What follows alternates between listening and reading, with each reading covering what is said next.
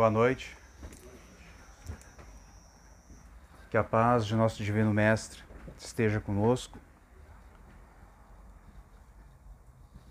e que possamos encontrar as palavras corretas para refletirmos dos ensinamentos. Nós vamos falar hoje sobre o capítulo 28, Coletânea de Preces Espíritas, e essa é uma passagem muito pouco acessada por nós. Nós espíritas olhamos eventualmente uma ou outra prece que nos chama atenção num primeiro momento e muitas vezes nós deixamos esse capítulo de lado. Comumente nas exposições também ele é pouco falado. Nós vivemos em um período cíclico tem alguns ciclos que são menores, tem alguns ciclos que são maiores. Tem alguns ciclos que nós não teremos capacidade de uma encarnação de passar. E aí nós precisamos do retrovisor da história para poder dar uma olhada como é que aconteceu.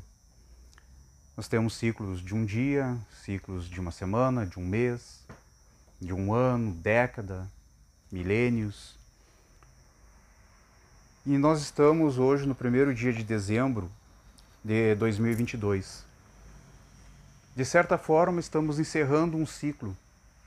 E dentro da casa, há um ano atrás, nós começamos as exposições públicas, falando sobre o Evangelho. Capítulo 1, depois o 2, o 3. Falamos sobre os bem-aventurados os aflitos. Falamos sobre é, amar ao próximo como a si mesmo, amar os inimigos. Dai de graça o que de graça recebeste. Nós fomos passando por todos os capítulos. Por que isso é interessante? Porque nessa época do ano chega para nós muitas reflexões. E é natural nesse período de fazer uma retrospectiva, dar uma olhada para trás, ver como é que foi o nosso ano. As mídias começam a enviar informações que dia tal terá um programa. E alguns que olham assim começam, pô, mas eu nem lembrava mais que isso tinha acontecido ou aquilo tinha acontecido. É, nem sabia que isso aconteceu esse ano. É interessante porque puxa para nós um entendimento, uma luz, uma nova reflexão. E de certa forma isso é um resumo. Quando nós abrimos um livro, nós começamos um ciclo. Dependendo da pessoa, pode terminar esse ciclo num livro pequeno, em algumas horas, em alguns dias, semanas, anos. Mas um dia, se persistir, concluirá esse ciclo desse livro. E é interessante buscar ali, no final, refletir sobre tudo aquilo que nós passamos. Kardec abriu a codificação com o livro dos Espíritos, lançando as bases aonde a gente pudesse ter condições de compreender esses ensinamentos que chegavam para nós de uma forma muito mais clara. Depois disso, Kardec lançou o livro dos médiuns, esclarecendo para que as pessoas pudessem entender o que, que sentiam, o que, que aquilo ali que elas estavam visualizando ou aquilo que estava acontecendo na sociedade naquele momento, que empolgava muita gente, nada mais era do que uma coisa natural, normal. E aí vem um elo de ligação para encerrar esse ciclo, que é o Evangelho segundo o Espiritismo.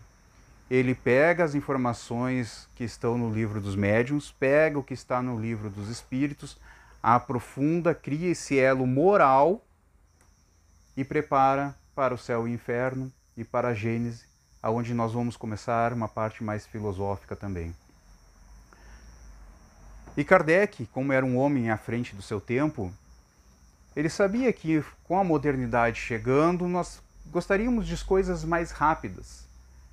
Queríamos acessar as informações de uma forma mais rápida e no final do livro, capítulo 28, ele é um resumo dos ensinamentos da doutrina dos espíritos. Quando nós chegamos lá, nós encontramos esse resumo. Então, se nós queremos compreender melhor a doutrina dos espíritos, então se nós pegarmos o capítulo 28 e começarmos a passar ali as reflexões, procurando compreender as palavras, nós encontraremos esse resumo. Aonde nós vamos encontrar o que está exposto no livro dos Espíritos, no livro dos Médiuns, e já preparar também para o que virá ainda pela, frente. Ah, eu, eu não sou uma pessoa muito é, adepta a, e não tenho muitos parentes próximos é, com as religiões mais conhecidas, mas é, esse ano eu vivi uma experiência aonde eu estava num ambiente, eu não tinha como naquele ambiente sair, e a grande maioria era de uma outra religião. E me chamou muito a atenção até porque uma pessoa chegou para mim e disse assim, tu reza o terço? Eu, olha, eu sou tão ruim em matemática que eu estou rezando é um rosário para ver se sai alguma coisa. Mas na verdade o que eu quis resumir para ela era que assim, ó, eu não entendo nada dessa forma que coloco. Ela perguntou, tu acompanha? Não, acompanhar eu acompanho. Então eles rezavam determinado número, uma prece determinado número de vezes fazia uma pausa, orquestradamente alguém dizia uma certa frase e eles começavam novamente. Paravam de novo e novamente. Paravam de novo e novamente. Para mim aquilo não fazia muito sentido, mas, respeitando sempre todas as religiões, participamos daquele momento. Por que, que eu estou passando essas informações? Porque no preâmbulo do capítulo 28 está escrito assim: Os espíritos hão dito sempre: a forma nada vale, o pensamento é tudo. Ore, pois, cada um segundo as suas convicções e da maneira que mais o toque. Um bom pensamento vale mais do que um grande número de palavras com as quais nada tenha o coração. Já começamos na primeira frase com o resumo da doutrina. Já começamos a refletir que isso é bem coerente. Um pouquinho mais adiante, diz assim, quando comentando por que então ter um capítulo falando sobre preces, já que o que vale é a intenção, é o pensamento? Kardec coloca assim, ó, quando os espíritos passam alguma orientação nesse sentido, é apenas para fixar a ideia e, sobretudo, para chamar a atenção sobre certos princípios da doutrina espírita. Então, o que nós encontramos nas preces aqui é para que fixe em nós as ideias principais que devem estar refletindo nos nossos pensamentos, nos nossos sentimentos. A qualidade principal da prece é ser clara, simples e concisa. Então, se nós ficarmos fazendo uma prece por muito tempo, muitas vezes a gente só faz por rotina. Eu lembro de uma história que aconteceu comigo. Isso foi no ano de 1997. Eu estava numa turma do Senai e o nosso professor ele pegou e dizendo que nós precisávamos ter atenção porque naquele aquela operação seria uma operação que exigiria de nós concentração e que nós ficássemos focados, pensando em cada detalhe daquela etapa. E que nós não fizéssemos como outras pessoas que muitas vezes estão fazendo o Pai Nosso, olhando para o lado de fora e criticando a roupa da vizinha que ela está aqui, o Pai Nosso. Eu lembro muito claro dessa, dessa passagem, porque o que ele queria dizer para nós, quando for fazer alguma coisa, fique focado no que está fazendo. E que ele quis dizer que muitas vezes nós estamos maquinalmente fazendo uma coisa pensando em outra. E as nossas preces precisam ser simples, concisas. E elas têm que tocar o coração. Segue aqui ainda. É... Cada palavra deve ter alcance próprio, despertar uma ideia, pôr em vibração uma fibra da alma. Olha que interessante. Essa parte está no preâmbulo ali. Uma fibra da alma. Precisamos compreender um detalhezinho. Kardec escrevia de uma forma poética. Porque senão alguns vão começar a pensar, não, mas fibra é material, alma é espiritual. Pô, tem um problema aí. Não, é uma forma poética, uma forma é, conotativa de falar ah, que nós devemos buscar vibrar as nossas almas com as palavras que estão saindo do nosso pensamento, do nosso coração. É assim que nós devemos agir. E quando ele diz assim, ó, cada palavra deve ter o alcance próprio, nós precisamos ter uma ideia da precisão das palavras. Por isso é importante muitas vezes nós lermos muito, estudarmos muito, para que nós possamos compreender a precisão das palavras. Caridade é uma palavra muito bonita. Caridade toca o nosso coração, mas ela é diferente de assistencialismo. São coisas diferentes. Bondade é muito bonito. Bondade é uma coisa que toca o nosso coração. Nossos ouvidos ficam felizes quando nós falamos em bondade. Mas ser bom é diferente de ser passivo. São coisas diferentes. E muitas vezes, se nós não temos a ideia da precisão da palavra, nós confundimos os, os conceitos. E isso interfere no nosso dia a dia, nas nossas preces, nas, nos nossos entendimentos da onde nós estamos. Cada palavra ela tem um poder. Cada palavra carrega em si uma energia.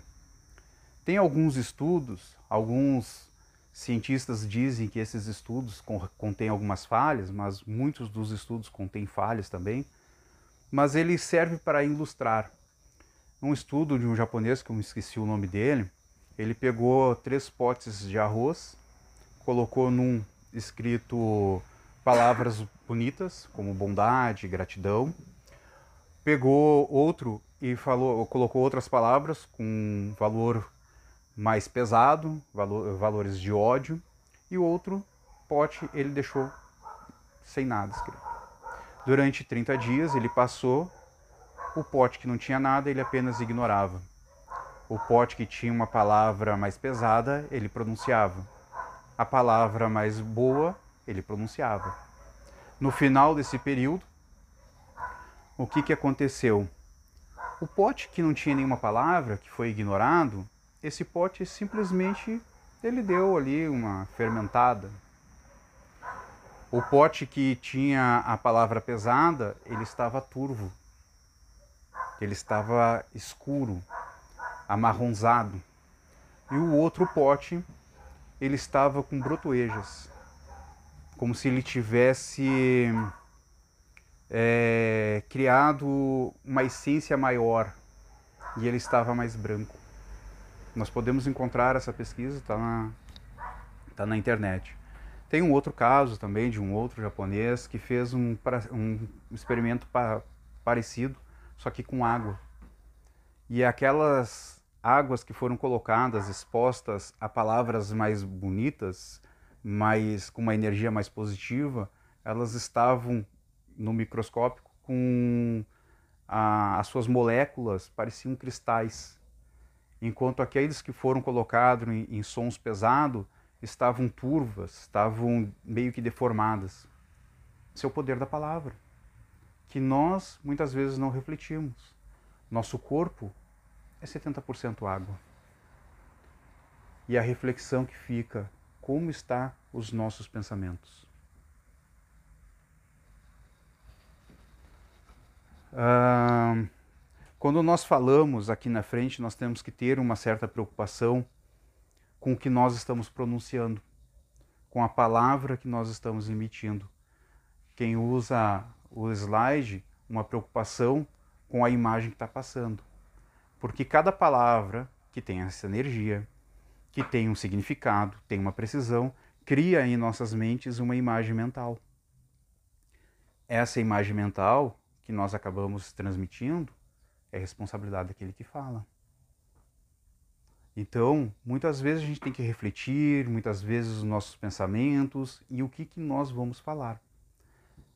Por enquanto, nós temos a bênção de estarmos encarnados, nós conseguimos segurar os pensamentos, porque nós somos escravo daquilo que nós falamos. Mas nós conseguimos ainda dominar os nossos pensamentos, então precisamos ter clareza nas nossas palavras. E essa estrutura que é para fixar as ideias é para orientar os nossos sentimentos e como é que nós vamos fazer as nossas preces, as nossas orações. E vamos imaginar por um momento como seria a prece de um irmão superior, um Emmanuel na vida. Está lá no livro Correio Fraterno, uma prece de Emmanuel que diz assim: Irmão nosso, que estás na terra, glorificada seja a tua vontade em favor do infinito bem. Trabalha incessantemente pelo reino divino em tua cooperação espontânea. Seja atendida a tua aspiração elevada no esquecimento de todos os caprichos inferiores, tanto no, tanto no lar da carne quanto no templo do universo o pão nosso de cada dia, que vem do celeste celeiro, usa com respeito e divide santamente. Desculpa nossas faltas contigo, assim como o eterno Pai tem perdoado nossas divina dívidas em comum. Não permitais que a tua existência se perca pelas tentações dos maus pensamentos. Livra-te dos males que procedem do próprio coração, porque te pertence agora a gloriosa oportunidade de elevação para o reino do poder, da justiça, da paz, da glória e do amor para sempre. A ideia foi fixada por Jesus no Pai Nosso, na oração dominical. Emmanuel pegou a ideia e trouxe para nós cada palavra com um sentimento, cada palavra num outro contexto, mas mesmo assim respeitando aquela estrutura fixa de ideias e não na rigidez das palavras. Esse capítulo ele fala sobre as preces por aquele que ora para si mesmo, por outrem então, só para mostrar que realmente ele é um resumo, nas preces por aquele mesmo que ora, entre outras, nós temos uma prece para uh, os anjos guardiões, os espíritos protetores. E ali tem um prefácio e logo depois vem a prece. E no prefácio já vem uma explicação. É, os anjos guardiões e os espíritos protetores todos temos ligados a nós desde o nosso nascimento. Um espírito bom que nos tomou sob a sua proteção. É sempre um espírito superior. É sempre um espírito superior. Ah, qual é a missão dele? Nos conduzir pelo bom caminho do bem e do progresso. É, o seu nome, que muitas tá, mas como é que é o nome do meu? Quero, tô curioso, queria saber se o meu é esse, aquele, quem é, quem é o, o famoso aí dos santos aí que está me protegendo. O nome pouco importa, pois bem pode dar-se que ele não tenha nome conhecido na terra. Pode ser alguém que trabalhou humildemente na seara de Jesus e não está lá no panteão das, das grandes religiões. Não precisa ser um santo, mas é um espírito superior. Tem os espíritos protetores, são menos elevados, são bons e magnânimos. Normalmente, amigos, parentes que vêm para nos auxiliar numa demanda que nós não conseguimos atravessar, pessoas que não conhecemos na existência atual. atual. E aqui fica uma dica de leitura, é uma trilogia Nas Voragens do Pecado, de Ivone Pereira. É muito interessante essa trilogia. Conta a história da própria médium, de outras três encarnações que ela teve, mas no primeiro livro, justamente o Voragens do Pecado, um rapaz que ele se sentia, que é um dos personagens principais da, da história, se sentia abandonado, se sentia sozinho. Ele foi acolhido por um sacerdote da época, mas ele não tinha família, ele era um bastardo. Mas depois de desenrolar todo o, a história, quando ele chega na espiritualidade, ele é acolhido pela família que estava junto dele por todo o tempo, porque todos eles já tinham condições de avançar, mas não avançaram, porque estavam esperando que ele ainda adquirisse a moral que precisava para que ele fosse acompanhar eles todos. Olha como é interessante. Temos os espíritos simpáticos, são os que nos ligam por certa analogia de gostos e pendores podem ser bons, podem ser maus. Depende muito da nossa sintonia. Como é que nós estamos? O que, que nós estamos buscando? Estamos buscando o correto ou o falso? Aonde nós estamos nos posicionando? Tem os espíritos sedutores. Se esforçam por no, se esforçam por nos afastar das veredas do bem, sugerindo-nos maus pensamentos. Interessante, porque eles aproveitam as nossas fraquezas. É onde estão as nossas falhas. Deus é Deus em nosso anjo guardião nos deu um guia principal, um espírito superior. E os espíritos protetores são guias secundários. Temos um anjo bom que nos protege a todo momento. Os outros tentam nos auxiliar, mas as nossas tendências muitas vezes nós caímos mais para cá ou mais para lá. Depende do que nós sentimos. Encontramos também prece por outras pessoas, Dentro dessas preces, eu trouxe pelos inimigos do Espiritismo, os diretos, os indiretos, prece pelos que já não estão mais na Terra e uma atenção muito especial pelas almas sofredoras que pedem preces. Como aquele irmão que eu falei agora da Voragens do Pecado, que andou sozinho. Muitos dos nossos irmãos ainda estão em desequilíbrio, não conseguem encontrar ou perceber a assistência que estão querendo receber. Precisam de uma prece daqueles que não nos conhecem. Prece pelos suicidas precisam também de preces, mesmo que nós não conhecemos. Prece pelos doentes e pelos obsediados. E o que, que nós encontramos nessa parte? Encontramos para ser lida pelo obsidiado, uh, no caso, para ser dita por ele, outra pessoa fazer por ele e também pelo espírito que é o obsessor. Encontramos essas três preces ali para serem ditas, para que todos eles possam receber a luz que precisam. E a que abre essa parte é a prece, é, são as preces gerais, aonde encontramos a oração dominical, as para as reuniões espíritas e para os médiuns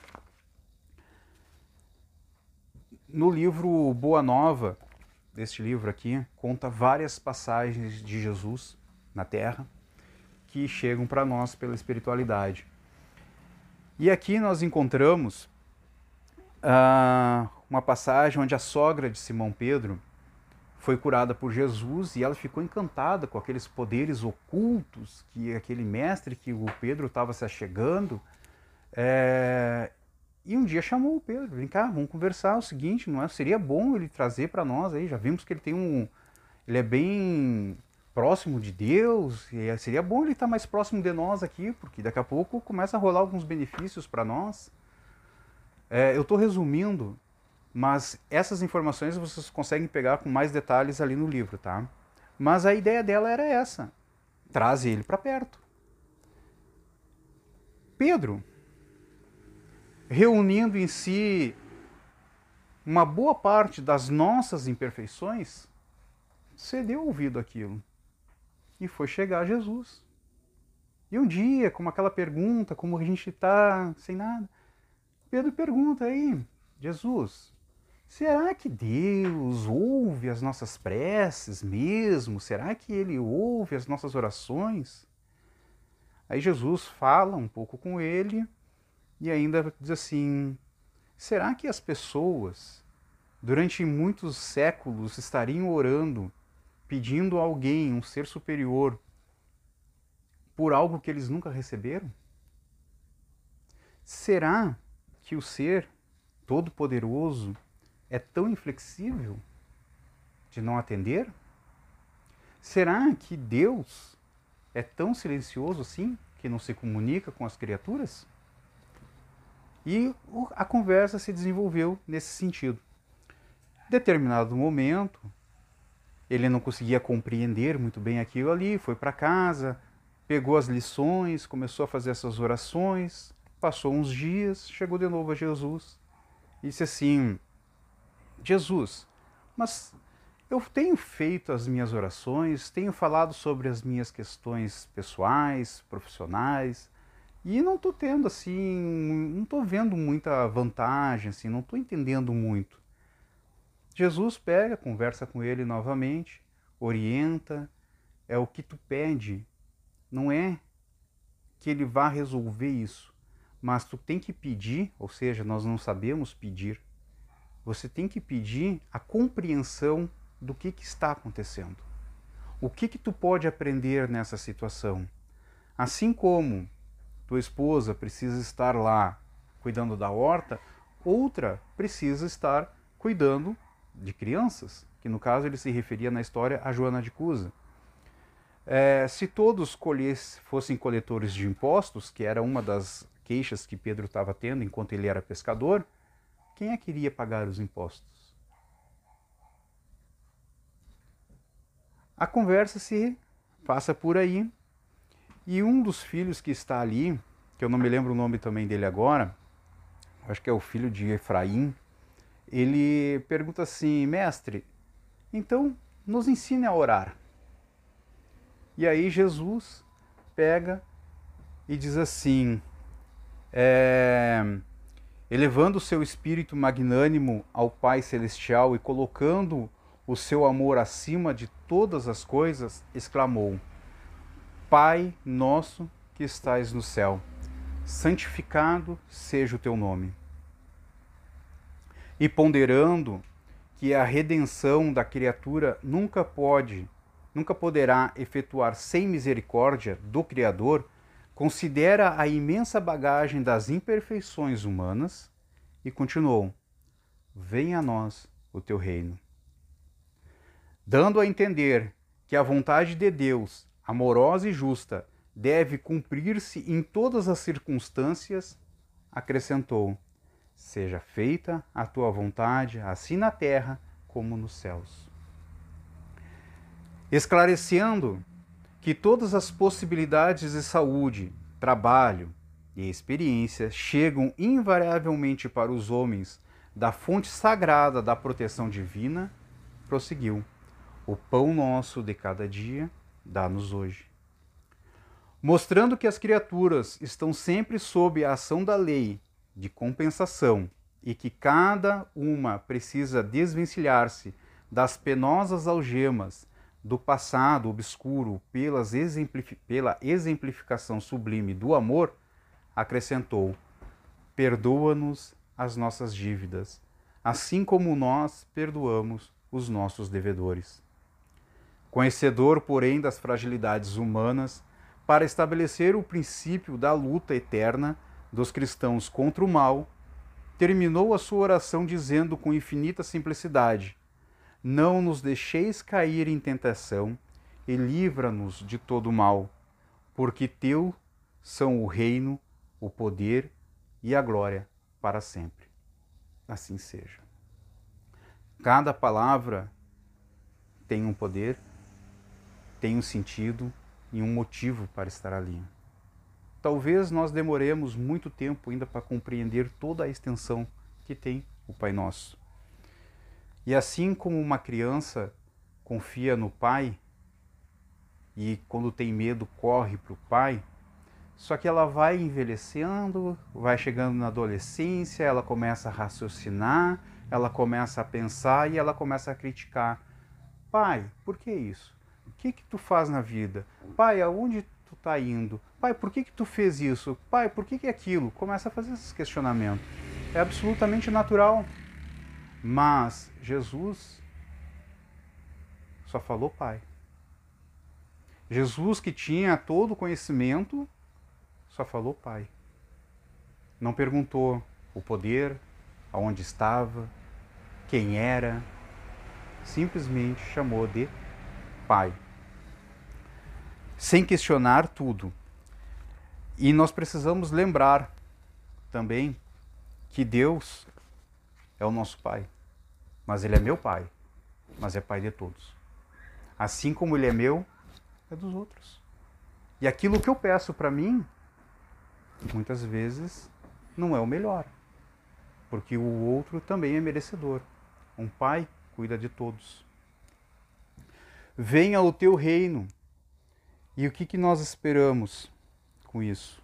Que seja atendido da nossa forma. Mas nós estamos no lugar certo, com as pessoas certas, nas condições certas, com as lutas compatíveis com o nosso conhecimento. Em situações difíceis, nós precisamos passar para conhecer a vitória. Tem lutas que nós não conseguimos sair muitas vezes porque nós estamos em busca da libertação. E quando nós não conseguimos, nós nos revoltamos. Mas a gente não vai sair dali porque é uma lição de autocontrole que nós precisamos ter. E o que, que nós fizemos? Devemos seguir orando. Sustentar a consciência tranquila, pois Deus usa a força do tempo, assim como a força do tempo é a força de Deus. Quando diz: Seja feita a tua vontade, como no céu, também sobre a terra, nós procuramos da nossa forma a fama, o prazer, o poder, da forma que nós entendemos. Contudo, não adianta a gente pedir se não é o essencial para a nossa evolução. E acrescenta aqui o nosso irmão Emmanuel dizendo assim: em nossa rendição aos desígnios divinos, nas leis que nos regem, descortinaremos claramente a senda que nos conduzirá à felicidade autêntica, sonhada por nós em nossas mais belas aspirações. Nós podemos desejar e buscar muitas coisas, mas o que vai vir para nós é o essencial para o nosso desenvolvimento. Perdoa as nossas dívidas, assim como devemos perdoar aos nossos devedores. É, praticamos atos cujos reflexos nos atingem de imediato e mobilizamos outros cujos efeitos nos alcançarão no campo do grande futuro. Quem, quem fere se encarcera, quem perdoa se liberta. É por isso que tem essa frase, para que a gente possa entender. Será desarrazoado que a nossa parte de nossa parte, manter processos de queixa contra elas no tribunal da vida, quanto o próprio Deus não lhes sonega amor e caridade. O que, que ele quis dizer aqui? Perdoa para ser perdoado. E não adianta ficar se queixando. Ah, porque fulano agiu assim. Ah, porque ciclano agiu assim. Devia ser assim. Perdoa. São coisas do nosso passado e são ajustes. O perdão liberta. A vingança encarcera. Não nos deixeis cair em tentação, a própria imperfeição da alma, e a influência que existe natural lá daqueles espíritos sedutores que eu falei lá no começo. São duas influências que pode. A nossa, que nós damos vazão, permissão para que entre, e aqueles que estão tentando fazer e provocando pela nossa sintonia, muitas vezes conseguindo. Livra-nos do mal. Liberdade do mal é diferente, por isso a gente precisa entender as palavras. Livra-nos do mal, mas não pedimos para nos afastar da luta. Nós queremos ser afastados da luta. Nós pedimos, livra-nos do mal, é porque a gente não quer ir. Não, não é isso. Jesus cumpriu o seu testemunho. Quem é que se afastou? Os discípulos, o povo, os apóstolos. Ele baixou a cabeça e cumpriu. Eu vim dar o meu testemunho. Ele não fugiu da luta. E encerrando, porque agora nós já temos a ideia fixa, fixada, nós temos a estrutura na nossa mente é, de como nós possamos fazer as nossas orações, eu trouxe então do Emmanuel, que está lá na revista Reformador. É, até antes de falar aqui da revista, eu usei como base esse livro, O Evangelho por Emmanuel, e o livro Boa Nova. E outros que eu citei aqui no meio do, da exposição. Na oração dominical, lá na revista Reformador, encontramos assim Emmanuel dizendo, fazendo essa prece: Nosso Pai que está em toda parte, santificado seja o teu nome no louvor de todas as criaturas. Venha a nós o teu reino de amor e sabedoria. Seja feita a tua vontade acima dos nossos desejos, tanto na terra quanto nos círculos espirituais. O pão nosso, do corpo e da mente, dá-nos hoje. Perdoa as nossas dívidas, ensinando-nos a perdoar nossos devedores com o esquecimento de todo mal. Não permita que venhamos a cair sob os golpes da tentação da nossa própria inferioridade. Livra-nos do mal, que ainda reside em nós mesmos porque só em ti brilha a luz eterna do reino e do poder, da glória e da paz, da justiça e do amor para sempre. E que assim seja.